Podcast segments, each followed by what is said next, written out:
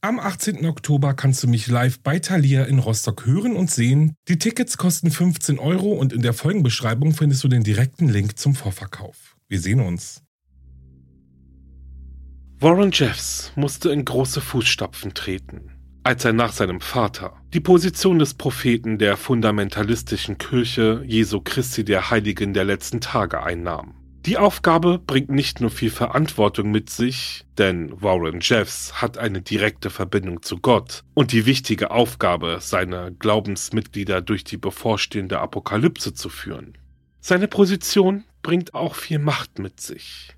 Und je nachdem, wie man diese Macht einsetzt, können erhebliche Konsequenzen folgen. In dieser Folge geht es um einen Mann, der geleitet von Gott wie er selbst sagt, zu unbeschreiblichen Taten bereit ist. Macht ist die einzige Lust, derer man nicht müde wird. Oscar Wilde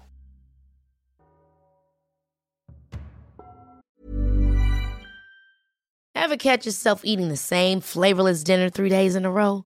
Dreaming of something better? Well, HelloFresh is your guilt-free dream come true, baby. It's me, Kiki Palmer. Let's wake up those taste buds with hot, juicy pecan crusted chicken or garlic butter shrimp scampi. Mm. Hello Fresh. Stop dreaming of all the delicious possibilities and dig in at HelloFresh.com. Let's get this dinner party started.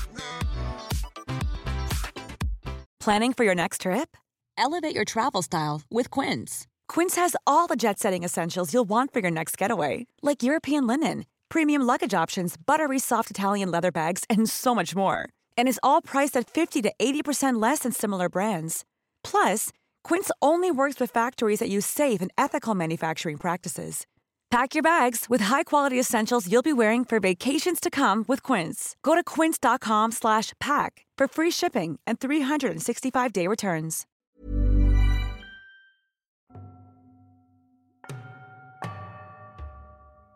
Hallo und herzlich willkommen zurück bei Wahre Verbrechen. Ich bin Alex und ich wünsche dir und euch einen tollen Start für 2024. Ich freue mich, dass du dabei bist, hier bei der allerersten Folge im neuen Jahr. Und ich denke, hier und jetzt ist der richtige Moment, noch einmal Danke zu sagen.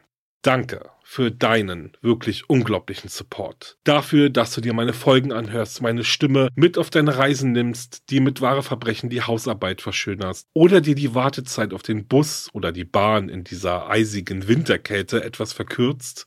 Ich habe so viele tolle Nachrichten von euch bekommen und auch wirklich sehr berührende Nachrichten. Und ich fühle mich wirklich auch sehr oft sehr mies, weil ich es einfach nicht schaffe, euch allen zu antworten oder dir zu antworten. Ich hoffe, du nimmst es mir nicht übel, denn da steckt wirklich keine böse Absicht hinter. Ich freue mich sehr auf dieses Podcast-Jahr und bin so sehr gespannt, was alles auf mich und auf uns zukommt.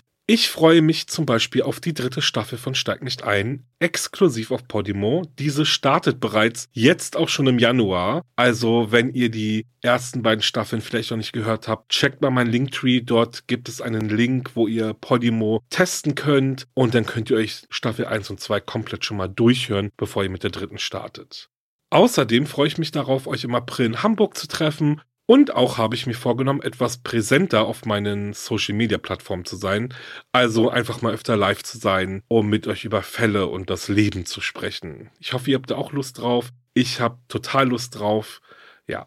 Vielleicht schaffen wir dieses Jahr auch endlich die 20.000 Abonnentenmarke auf Instagram. Das wäre auch richtig cool, wenn wir diesen Meilenstein auch noch hinbekommen. Ja.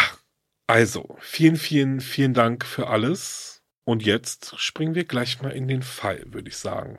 Also, los geht's.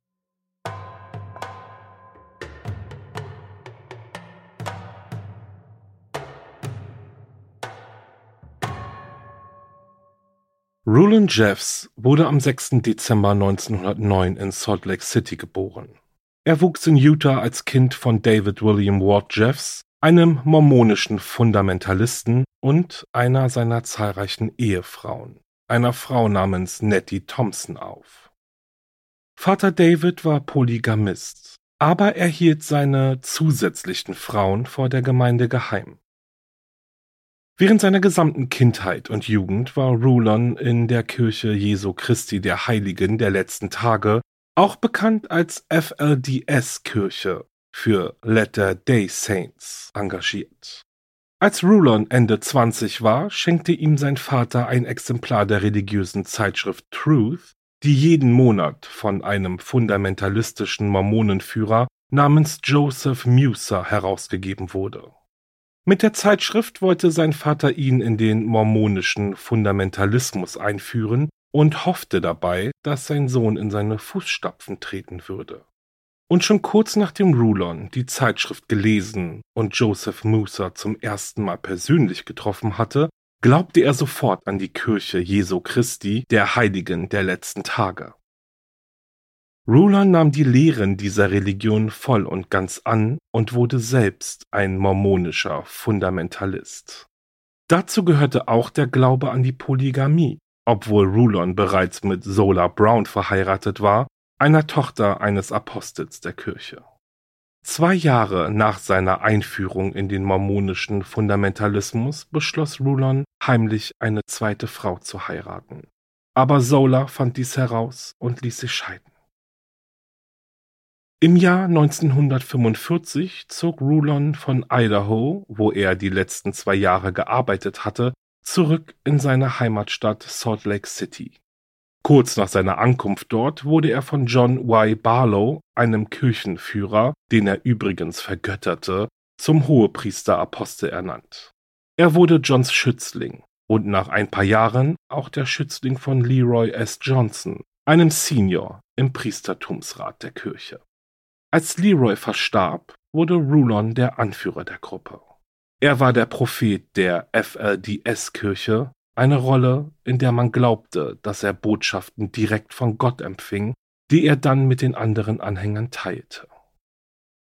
Angeblich würden diese Botschaften von Gott bestimmen, welche Männer in der Kirche in den Himmel aufgenommen würden, und die würdigen Männer hatten dann die Wahl, ob sie ihre Frauen mit in den Himmel einladen wollten. Die Einladung durch den Ehemann war die einzige Möglichkeit für ein weibliches Kirchenmitglied, in den Himmel zu kommen. Denn alle Frauen in der Kirche galten sowohl in ihrem Leben auf der Erde als auch im Jenseits als Eigentum ihres Mannes. Als Rulon 2002 im Alter von 92 Jahren starb, hatte er Gerüchten zufolge mindestens 60 Ehefrauen obwohl einige Quellen behaupten, dass er nur 19 oder 20 Frauen hatte. Selbst in Rulons hohem Alter waren einige seiner Frauen noch Kinder. Eine der jüngsten war bei ihrer Hochzeit gerade einmal 14 Jahre alt. Mit seinen zahlreichen Ehefrauen hatte Rulon Berichten zufolge etwa 65 Kinder, von denen 33 Jungen waren. Und unter all diesen Kindern gab es eines, das noch berüchtigter wurde als Rulon Jeffs selbst. Am 3. Dezember 1955 kam Rulon Jeffs kleiner Junge zur Welt. Einer seiner 33 Söhne, der Warren Jeffs hieß. Warrens Mutter war Marilyn Steed, eine von Rulons vier jüngeren Ehefrauen. Marilyn brachte Warren zwei Monate zu früh zur Welt, aber trotz dieses holprigen Einstiegs ins Leben wuchs er zu einem gesunden Jungen heran. Als Kind lebte Warren in einem Anwesen in Little Cottonwood Canyon, das bald in eine Privatschule umgewandelt werden sollte. Während seiner Schulzeit war Warren immer adrett gekleidet und gehörte stets zu den Besten seiner Klasse. Nach seinem Highschool-Abschluss arbeitete er für kurze Zeit in der Buchhandlung seines Vaters, entschied sich aber bald als Lehrer an einer FLDS-Privatschule namens Alter Academy zu arbeiten. Er war ein tüchtiger Lehrer, der jeden Tag die Andacht vor Unterrichtsbeginn hielt und die Schüler in Geschichte, Kirchengeschichte und Mathematik unterrichtete. Einige von Warrens Schülern berichteten, dass er sich sehr dafür einsetzte, ihnen zum Erfolg zu verhelfen. Einer seiner ehemaligen Schüler sagte später, er hat uns immer für unsere speziellen Programme gelobt. Ich erinnere mich, dass er sehr gut in Mathematik war und man ihn nachts anrufen konnte, wenn man Probleme hatte, die Hausaufgaben zu verstehen. Warren war jedoch kein fürsorglicher Mann. Er war stets damit beschäftigt, die totale Kontrolle über all seine Schüler an der Alter Akademie auszuüben.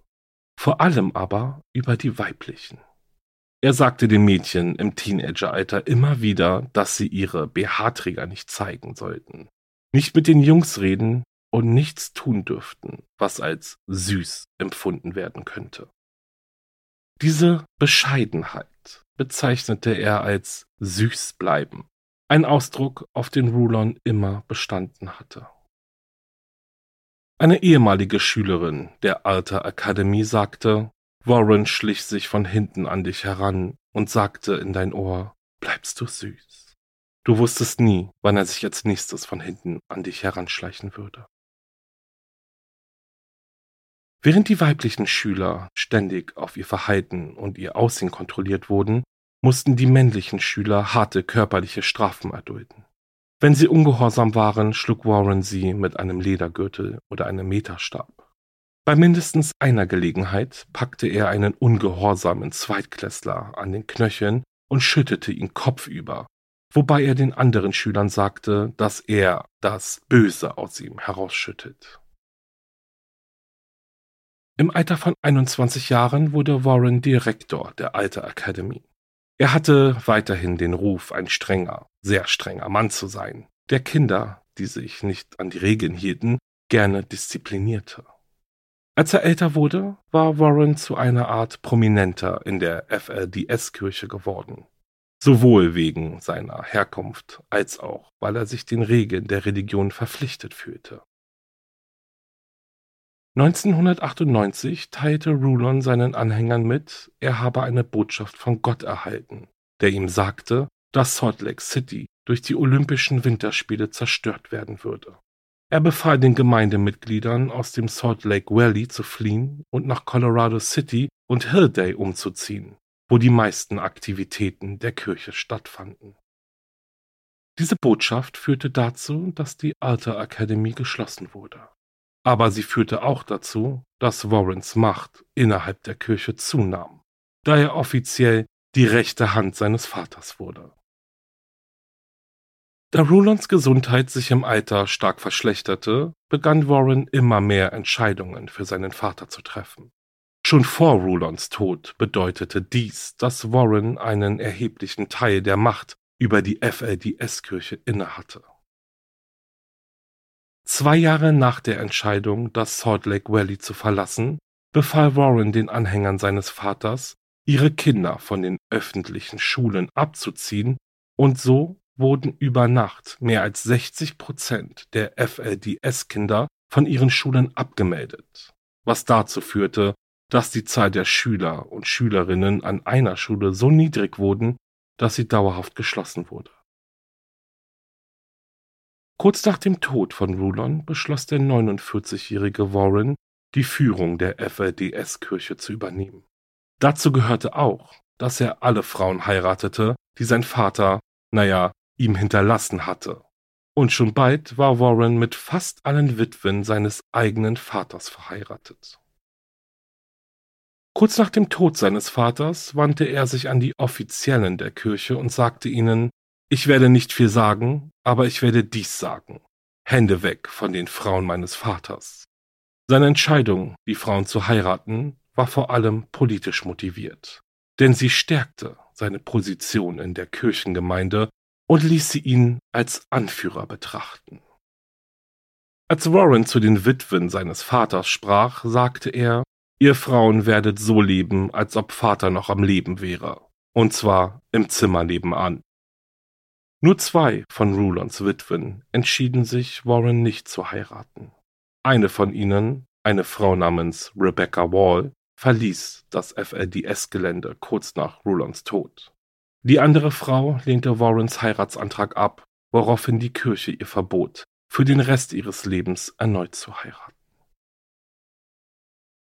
Von all den neun Frauen, die Warren nach Rulons Tod heiratete, hatte er eine Favoritin. Sie hieß Naomi Jessup und sie hat als erste seinen Heiratsantrag angenommen. Schon bald machte seine Vorliebe für Naomi sie zu seiner engsten und vertrauenswürdigsten Ehefrau. Später wurde sie seine persönliche Schreiberin. Zwei Jahre nach Rulons Tod verbannte Warren insgesamt 20 erwachsene Männer aus einer mormonischen fundamentalistischen Siedlung namens Short Creek Community. Einer der Männer war der Bürgermeister der Gemeinde, aber Warren hatte die Macht, auch ihn zu vertreiben. Zur Strafe wies er die Familien der Männer jeweils anderen Männern zu, die er für würdiger hielt, die Frauen zu heiraten und deren Kinder zu erziehen und neue zu zeugen. Denn nach Warrens Meinung war es eine der härtesten Strafen, einem Mann seine vielen Frauen wegzunehmen.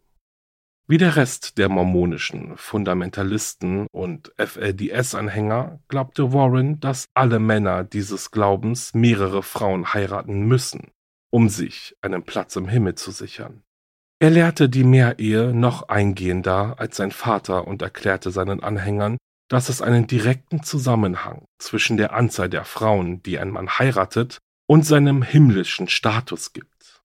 Er predigte auch, dass jeder Mann mit mindestens drei Frauen verheiratet sein muss, um nach dem Tod in den Himmel aufzusteigen.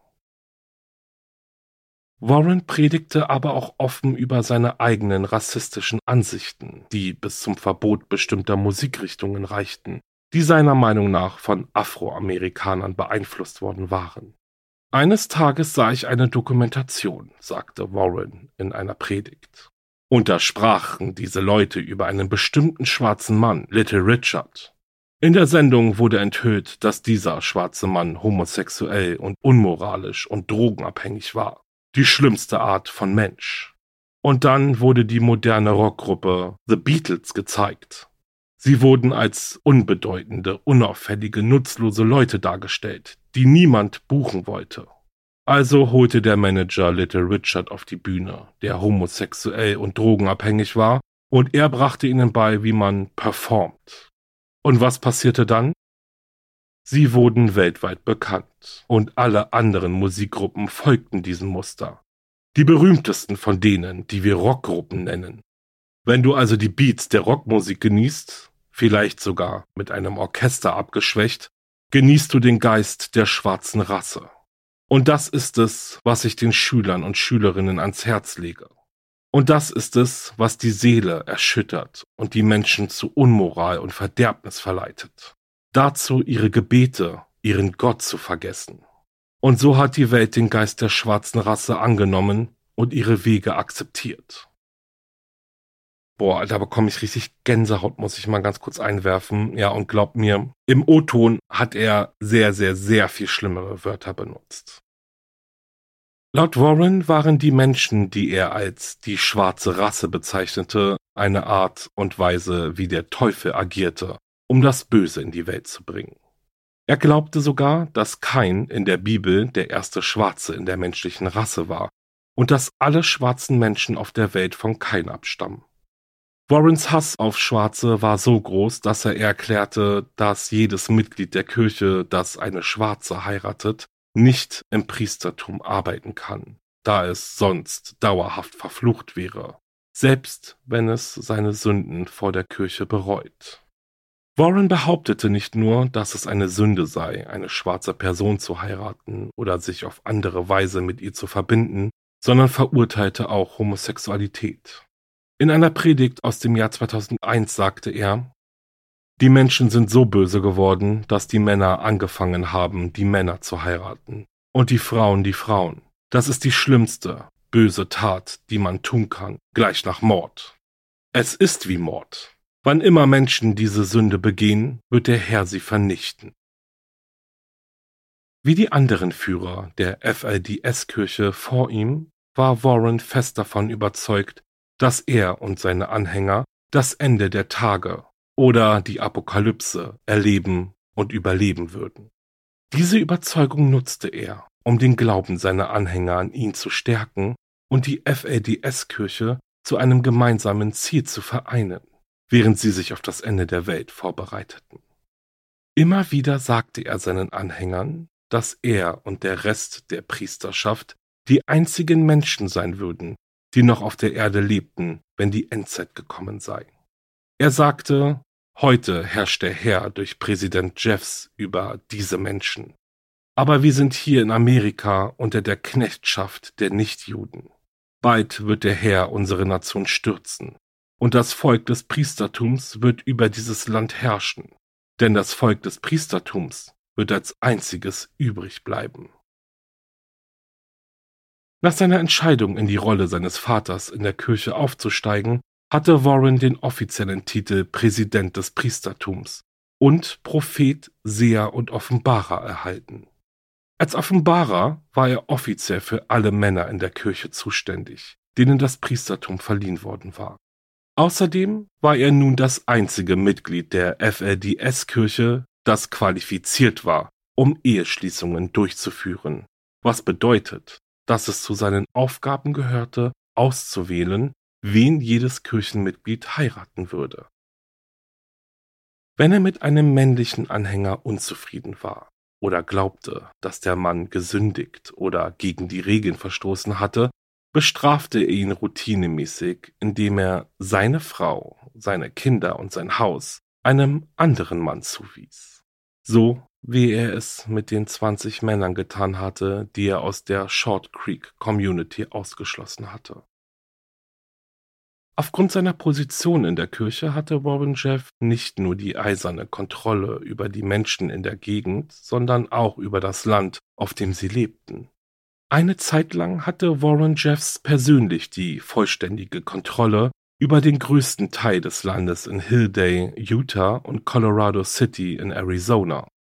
Das Land, dessen Wert auf über 100 Millionen US-Dollar geschätzt wurde, wurde von einer der Treuhandgesellschaften der Kirche kontrolliert, dem UEP oder United Effort Plan. Im Jahr 2004 kam Warren zum ersten Mal mit dem Gesetz in Berührung.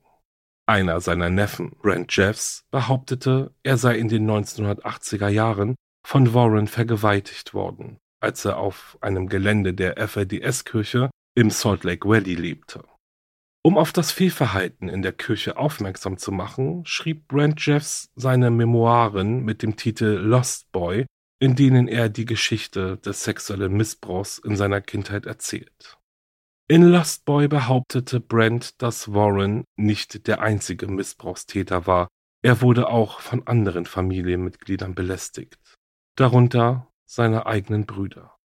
Zu der Zeit, als sein Missbrauch stattfand, war Brent erst sechs Jahre alt. Einer von seinen Geschwistern, sein Bruder Klein Jeffs, berichtete ebenfalls, dass er von Warren sexuell missbraucht worden war. Kurz nachdem er diese Anschuldigungen erhoben hatte, nahm sich Klein Jeffs das Leben. Brent und Klein Jeffs, zwei Missbrauchsopfer, die nicht die einzigen waren, die behaupteten, in ihrer Kindheit von Warren sexuell missbraucht worden zu sein. Zwei weitere seiner Neffen sowie zwei seiner leiblichen Kinder erklärten öffentlich, dass ihr Onkel und ihr Vater sie in ihrer Kindheit missbraucht hatte. Warren Jeffs wurde offiziell angeklagt, im Juni 2005 ein minderjähriges Opfer sexuell missbraucht zu haben und musste sich außerdem wegen Verschwörung zu sexuellen Fehlverhalten mit einer Minderjährigen verantworten. Die zweite Anklage erfolgte, weil er vier Jahre zuvor eine Ehe für Elissa Wall arrangiert hatte, ein Mädchen der FLDS-Kirche, das erst 14 Jahre alt war. Der Ehemann, den Warren für das Mädchen auswählte, war nicht nur fünf Jahre älter als er selbst. Er war Alan Steed, ein Cousin von Elissa. Elissa sagte später aus, dass sie, nachdem sie von Warrens Plänen erfahren hatte, sie mit Alan zu verheiraten, darum gebeten hatte, warten zu dürfen, bis sie erwachsen war. Sie bat aber auch darum, einen Mann zu heiraten, der nicht ihr Cousin war, aber ihre Einwände wurden ignoriert. Rulon Jeffs, der zu dieser Zeit noch lebte, hatte zwar Mitleid mit Elissa, aber Warren sah das anders und beschloss, das Mädchen ungeachtet ihrer eigenen Vorstellungen zur Heirat mit ihrem Cousin zu zwingen. Während ihrer Ehe mit Alan behauptete Alyssa, dass sie wiederholt sexuell missbraucht wurde, was dazu führte, dass sie schwanger wurde und mehrmals eine Fehlgeburt hatte. Die einzige Möglichkeit, ihrem Mann zu entkommen, bestand darin, die Kirche zu verlassen. Und schließlich floh sie aus der FLDS-Gemeinschaft. Im Juli verteilte das Büro des Generalstaatsanwalts von Arizona Fahndungsplakate, auf denen eine Belohnung von 10.000 Dollar für jeden ausgesetzt war, der Informationen liefern konnte, die zu Warrens Verhaftung führten. Doch dank des Schutzes seiner engmaschigen Sekte blieb Warren auf freiem Fuß. Das letzte Mal wurde Warren in El Dorado, Texas gesichtet, als er am Neujahrstag 2005 bei der Einweihungsfeier eines FLDS-Tempels auf der YFZ Ranch erschien. Drei Jahre später wurde dieselbe Ranch von der texanischen Polizei gestürmt, wobei mehr als 400 Kinder in staatliche Obhut genommen wurden. Auslöser für die Razzia war der Anruf eines namenlosen Mädchens, das angeblich auf der Ranch lebte und behauptete, sie sei gezwungen worden, einen Mann zu heiraten, der mehr als dreimal so alt war wie sie. Als sich herausstellte, dass der Anruf von einer 33-jährigen Frau stammte, die weder mit der Ranch noch mit der FLDS-Kirche in Verbindung stand, vermuteten die Ermittler, dass es sich um einen Scherz handelte. Obwohl sie aber, wegen Warrens Gewohnheit, Kinderbräute zu heiraten, dennoch weiter forschten. Doch jetzt kommt's. Nach Beendigung der Ermittlungen wurden die Kinder, die von der Ranch weggebracht worden waren, an die Kirche zurückgegeben, weil es keine ausreichenden Beweise dafür gab, dass sie missbraucht worden waren.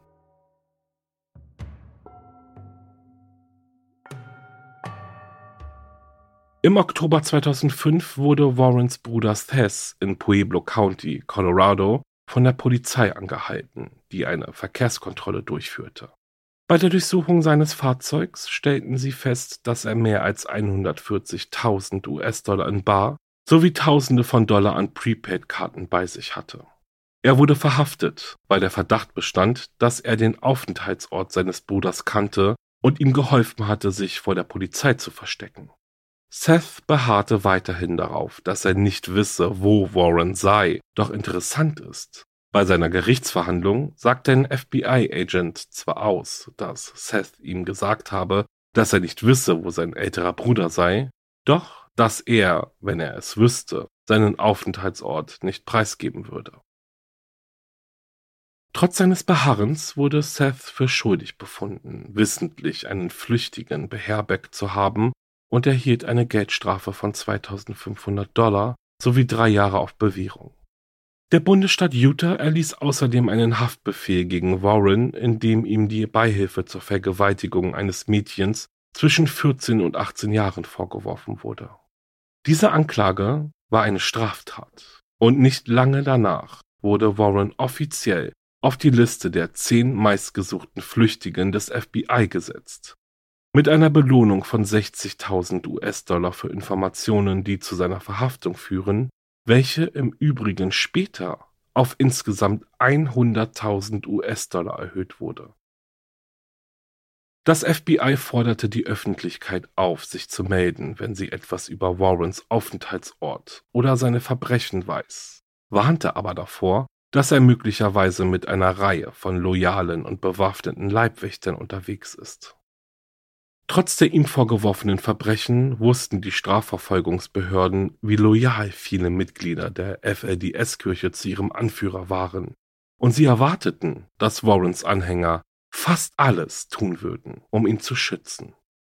Im Juni 2006, ein Jahr nachdem die Suche nach Warren Jeffs begann, beschloss dieser, wieder nach Colorado City zu gehen.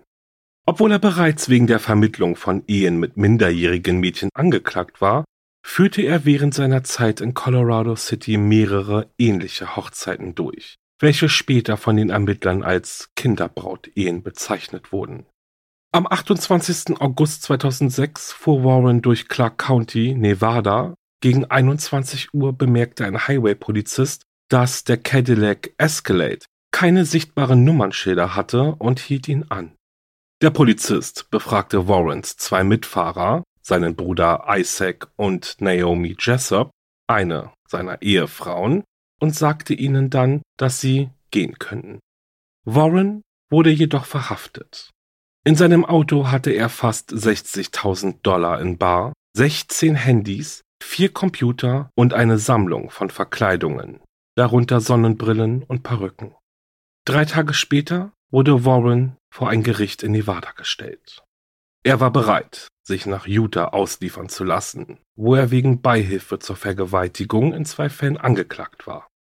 Für jede der Anklagen drohte ihm eine lange Haftstrafe, mindestens fünf Jahre und höchstens lebenslänglich.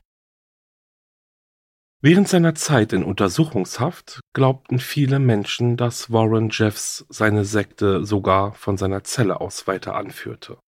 Eine Behörde des Bundesstaates Utah behauptete, dass mehrere Mitglieder der Polizei von Nevada, die für die Überwachung von Warren zuständig waren, entweder mit der FLDS-Kirche oder mit Warren selbst in Verbindung standen, was sie dazu veranlasste, nicht wirklich gut mit den Behörden von Utah zusammenzuarbeiten. Am 11. September 2007 fand dann der Prozess gegen Warren in St. George statt. Richter James A. Shoemate führte den Vorsitz in der Verhandlung. Warren Jeffs wurde in beiden Anklagepunkten der Vergewaltigung für schuldig befunden und zu einer Haftstrafe von zehn Jahren bis lebenslänglich verurteilt, die er im Staatsgefängnis von Utah verbüßen sollte. Während des gesamten Prozesses wurde Warrens Opfer Alyssa als Jane Doe bezeichnet. Später bat sie jedoch darum, ihren Namen der Öffentlichkeit preiszugeben.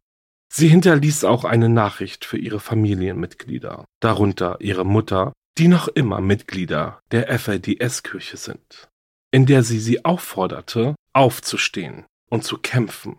Und dann versprach Alyssa ihnen, dass sie weiterhin für sie kämpfen würde. In den ersten Tagen seiner Inhaftierung in Utah unternahm Warren einen Selbstmordversuch durch Erhängen, der jedoch nicht erfolgreich war. Er unternahm auch einen Selbstmordversuch, indem er seinen Kopf wiederholt gegen die Wände seiner Zelle schlug, bis er gefesselt und am Weitermachen gehindert wurde. Im Juli des darauffolgenden Jahres litt er an ernsthaften medizinischen Problemen, wie es das Gefängnispersonal nannte, so dass er zur Behandlung mehr als 100 Meilen in ein Krankenhaus in Las Vegas gebracht werden musste. Im März 2007 berichtete eine Nachrichtenpublikation aus Utah, dass Warren sich offiziell von seinem Amt als Prophet losgesagt hat. Und einem anderen Bericht zufolge hatte Warren gestanden, der größte aller Sünder zu sein und hatte zugegeben, dass er gelogen hatte, als er in einer angeblichen Botschaft von Gott zum Propheten berufen wurde. Im November desselben Jahres veröffentlichte die Staatsanwaltschaft Videoaufnahmen von Gesprächen zwischen Warren und Neffy, einem seiner Brüder, die beweisen, dass Warren auf sein Prophetentum verzichtet und zugegeben hatte, mit einer seiner Schwestern und einer seiner Töchter unmoralische Handlungen vorgenommen zu haben. Auf den Videos ist auch zu sehen, wie Warren zu Neffy sagt, dass er dies zugibt, weil Gott ihm versichert hat, dass er in den Himmel kommen kann, wenn er gesteht, ein böser Mann zu sein, der nicht der rechtmäßige Prophet der FLDS-Kirche ist. Am 20. November 2007 trat Warren dann offiziell von seiner Rolle als Präsident der FLDS-Kirche zurück. Seine Anwälte kommentierten die Entscheidung in einer E-Mail an die Medien.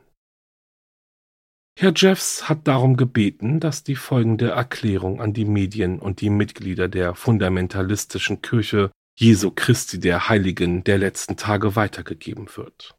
Herr Jeffs ist als Präsident der Corporation of the President of the Fundamentalist Church of Jesus Christ of Latter-day Saints Inc. zurückgetreten. Entscheidend ist, dass diese Erklärung zwar von Warren selbst stammte, aber seine andere Rolle in der Kirche, nämlich die des rechtmäßigen Propheten und heiligen Mannes, darin nicht erwähnt wurde. Aus diesem Grund glaubten viele Mitglieder der Kirche weiterhin, dass Warren Jeffs ihr Anführer sei. Auch nach seinem Selbstmordversuch und seinen medizinischen Problemen protestierte Warren weiter gegen seine Inhaftierung, indem er in den Hungerstreik trat. Er erklärte sowohl seinen Anwälten als auch seinen Ärzten, dass er aus spirituellen Gründen auf Nahrung verzichtete. Ende 2009 ordnete Richter Steve Conn vom Superior Court schließlich an, dass Warren zwangsernährt werden musste, um zu verhindern, dass seine Hungerstreiks tödlich enden. Warren sollte auch in Arizona vor Gericht erscheinen, weil er minderjährige Mädchen mit erwachsenen Männern verheiratet hatte. Er wurde für seine Verhandlung von Utah nach Mohave County transportiert. Aber die Anklage wurde von einem Richter des Bundesstaates Arizona vorläufig abgewiesen. Der Staatsanwalt des Bezirks Matt Smith hatte dies mit der Begründung beantragt, dass keines von Warrens Opfern aus Arizona mehr bereit war, auszusagen. Er war der Meinung, dass es unpraktisch und unnötig sei, Warren in Arizona vor Gericht zu stellen. Vor allem, weil er noch eine Anklage in Texas am Hals hatte. Kurz darauf wurde Warren zurück ins Staatsgefängnis von Utah gebracht. Und jetzt kommt es nochmal dicke. Im Jahr 2010 untersuchte der oberste Gerichtshof von Utah Warrens Fall. Sie waren der Meinung, dass die Geschworenen bei der Verhandlung unzureichende Anweisungen erhalten hatten, da der Richter die Geschworenen nie darüber informiert hatte, dass Warren nur dann wegen Beihilfe zur Vergewaltigung verurteilt werden konnte, wenn die Staatsanwaltschaft bewies, dass er beabsichtigt oder gewusst hatte, dass Elissas Ehemann sie sexuell vergewaltigen würde. Drei Jahre nach Warrens Verurteilung also beschloss der oberste Gerichtshof von Utah, ein neues Verfahren anzuordnen und Warrens zwei Verurteilungen aufzuheben. Im August 2011 erschien er vor dem Gericht in Texas.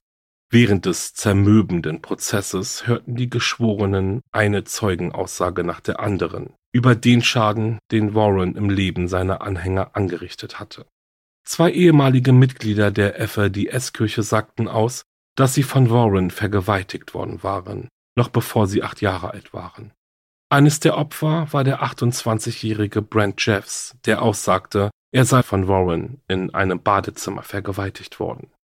Während des Aktes hatte Warren seinem Opfer versichert, dass dies Gottes Wort sei.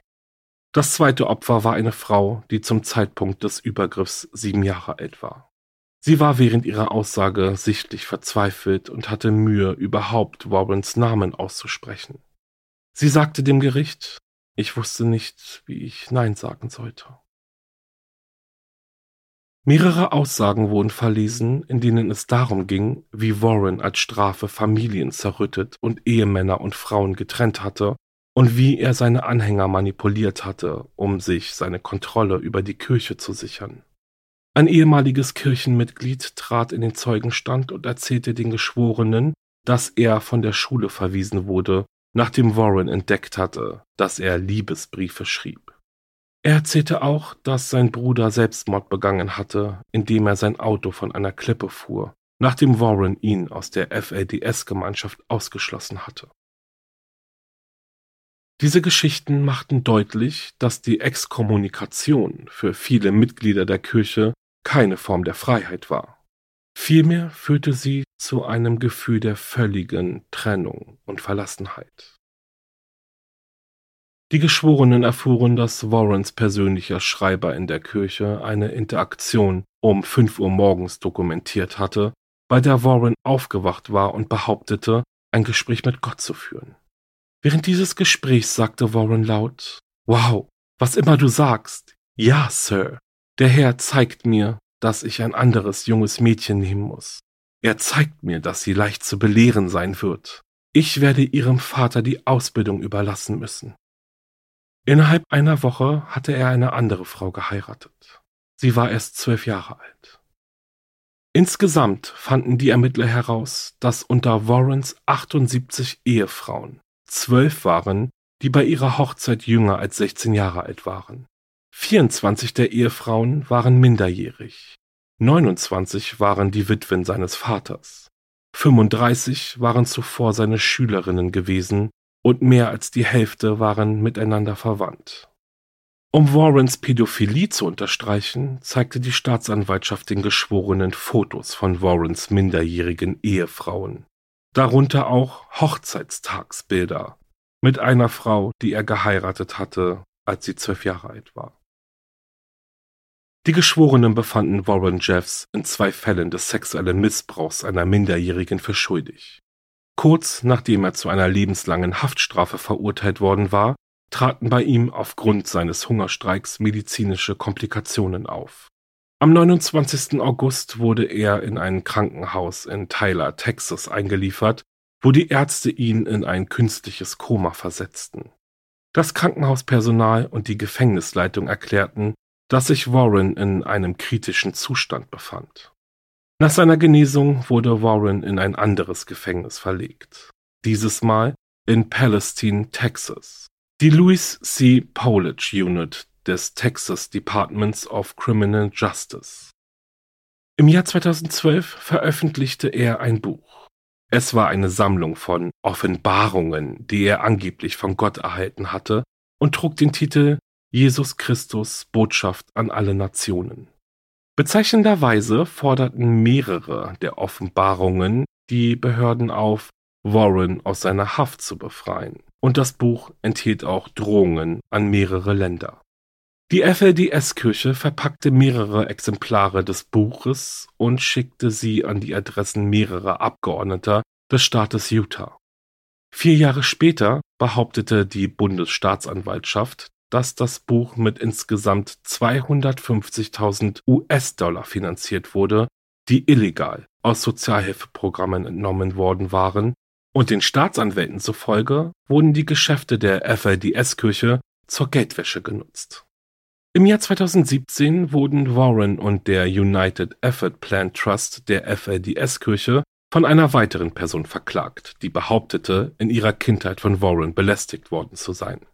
Diesmal war Warren angeblich nicht in der Lage, in dem Fall auszusagen, da er 2019 angeblich einen Nervenzusammenbruch erlitt.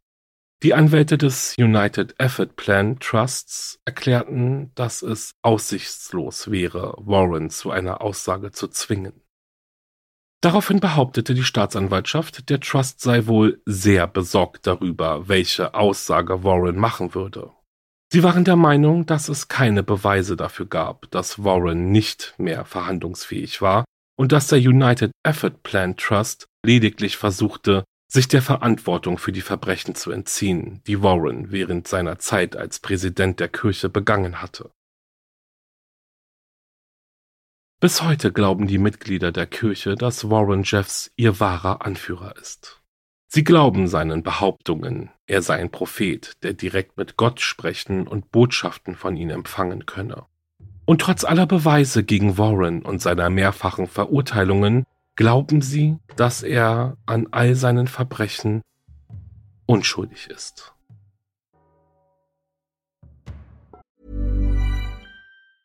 A lot can happen in the next three years. Like a chatbot may be your new best friend. But what won't change? Needing health insurance. United Healthcare Tri Term Medical Plans are available for these changing times Underwritten by Golden Rule Insurance Company, they offer budget-friendly, flexible coverage for people who are in between jobs or missed open enrollment. The plans last nearly three years in some states, with access to a nationwide network of doctors and hospitals. So for whatever tomorrow brings, United Healthcare Tri-Term Medical Plans may be for you. Learn more at uh1.com.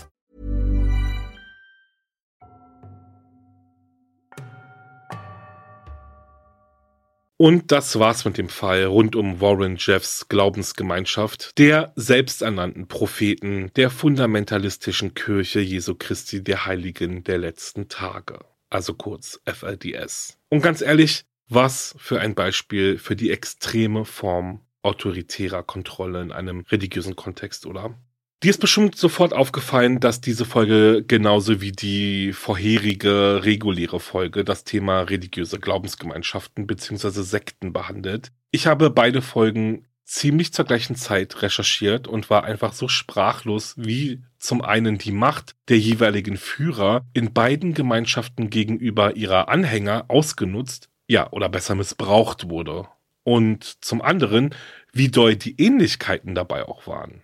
Denn auch in diesem Fall übte Jeffs absolute Autorität aus und diktierte seinen Anhängern jeden Aspekt ihres Lebens, von persönlichen Beziehungen bis hin zu täglichen Aktivitäten. Und auch die Praxis der Polygamie innerhalb der FLDS-Sekte wirft eindeutige Parallelen zu den Antil-Kids auf. Und auf ethische Bedenken hinsichtlich der Ausbeutung von Frauen und Mädchen muss hier, denke ich, nicht extra hingewiesen werden, um diese zu erkennen. Jeffs Manipulation der religiösen Lehre, um Ehen mit minderjährigen Mädchen zu rechtfertigen und die systematische Entfernung von Jungen und Männern aus der Gemeinschaft unterstreichen dies ja auch nur noch. Jeffs hielt die Kontrolle aufrecht, indem er den Kontakt mit äußeren Einflüssen einschränkte, ein Umfeld förderte, in dem abweichende Meinungen strenge Konsequenzen nach sich zogen und kritisches Denken unterdrückt wurde. Ja, und nach Zerschlagung der Sekte aufgrund von Warren Jeffs Festnahmen oder der Festnahme wegen Verbrechen wie sexueller Nötigung von Kindern und Beihilfe zur Vergewaltigung war letztendlich dann ein wichtiger, aber auch schwieriger Schritt in Richtung Gerechtigkeit für die Opfer. Die Auswirkungen der FLDS-Sekte auf die Familien waren tiefgreifend und die Kämpfe derjenigen, die die Gemeinschaft verlassen haben oder aus ihr ausgeschlossen wurden, zeigen ja auch nur, wie schwierig es war, aber auch noch immer ist, ein neues Leben aufzubauen, nachdem man einer solch kontrollierenden Umgebung entkommen ist. Ich meine, wir reden hier von jahrelanger Manipulation, Isolation von Freunden und Familie und Unterdrückung des eigenen Willens. Mit was für einer schlimmen Situation sehen sich ehemalige Mitglieder also konfrontiert? Ja, irgendwie kaum vorstellbar, wenn man es nicht selbst miterlebt hat, oder? Dazu kommt dann noch, dass für viele Anhänger die Sekte von Warren Jeffs eine Glaubenskrise darstellte, da die Handlungen des Führers den Prinzipien, an die sie glaubten, widersprachen. Trotzdem konnten sie sich von ihm nicht lösen. Und immer wieder spielt bei diesem Thema die Frage eine Rolle, wie man Anhänger ähnlicher Glaubensgemeinschaften eigentlich vor dem Leid in jeglicher Hinsicht, wie das, welches die Anhänger der Warren Jeffs Kirche zum Beispiel erlitten haben, ja, vermeiden bzw. schneller aufdecken kann, wenn die Gemeinschaft doch trotz allem so eng zusammenhält. Und da bin ich auf einen interessanten Denkanstoß gestoßen, denn die Rolle der Medien bei der Aufdeckung der Aktivitäten einer solchen Sekte und die Beeinflussung der öffentlichen Wahrnehmung macht deutlich, wie wichtig und mutig hier der investigative Journalismus ist, wenn es darum geht, mächtige Personen wie eben Warren Jeffs zur Verantwortung zu ziehen. Die Medienberichterstattung hat zum Beispiel in diesem Fall entschieden dazu beigetragen, die Aufmerksamkeit auf die Missstände innerhalb der FLDS zu lenken und ein rechtliches Eingreifen durch die Polizei zu veranlassen. Ich denke, abschließend kann ich sagen, dass ich den ehemaligen Mitgliedern der Warren Jeffs Sekte wünsche, dass sie es irgendwie geschafft haben, diese schlimme Zeit zu verarbeiten. Denn die Geschichte der Sekte erinnert uns nun noch einmal mehr an die potenziellen Gefahren einer unkontrollierten Autorität innerhalb religiöser Organisationen und daran, dass wir weiterhin wachsam sein müssen, um Menschen vor Manipulation und Missbrauch innerhalb geschlossener Gemeinschaften zu schützen. Ich denke aber auch, dass es wichtig ist, darauf hinzuweisen, dass nicht jede religiöse Glaubensgemeinschaft mit zum Beispiel den Anti-Kids oder der Warren Jeffs Sekte gleichzusetzen ist. Auf gar keinen Fall. Denn unterm Strich muss erst einmal jeder Mensch für sich selbst entscheiden, in welchem Rahmen er oder sie leben möchte. Sofern das aber auch selbstbestimmt entschieden werden kann natürlich. Denn hier beginnt meiner Meinung nach schon der Grad zur Manipulation. Ja, okay. Und damit verabschiede ich mich. Ich würde mich sehr über eine Bewertung des Podcasts freuen. Lasst also gerne ein paar Sterne für mich da. Schreibt was Nettes, wäre super. Folgt mir auf Instagram, lasst Herzen da und, und, und, und, und wirklich. Es kostet nichts, tut nicht weh, aber mir macht ihr damit eine Riesenfreude und wahre Verbrechen tut's auch wirklich gut. Ja, und nicht zu vergessen, am 20. April 2024 kannst du mich live in Hamburg sehen. Die Tickets dafür findest du auf www.wahreverbrechen-podcast.de oder auch in der Folgenbeschreibung. Ich freue mich, dich in Hamburg zu treffen. Jetzt aber wünsche ich eine schöne Restwoche und wir hören uns ganz bald wieder. Ich freue mich auf alles, was kommt und vor allem auf das tolle Jahr mit euch und dir zusammen. Bis dahin, bleib sicher. Ciao.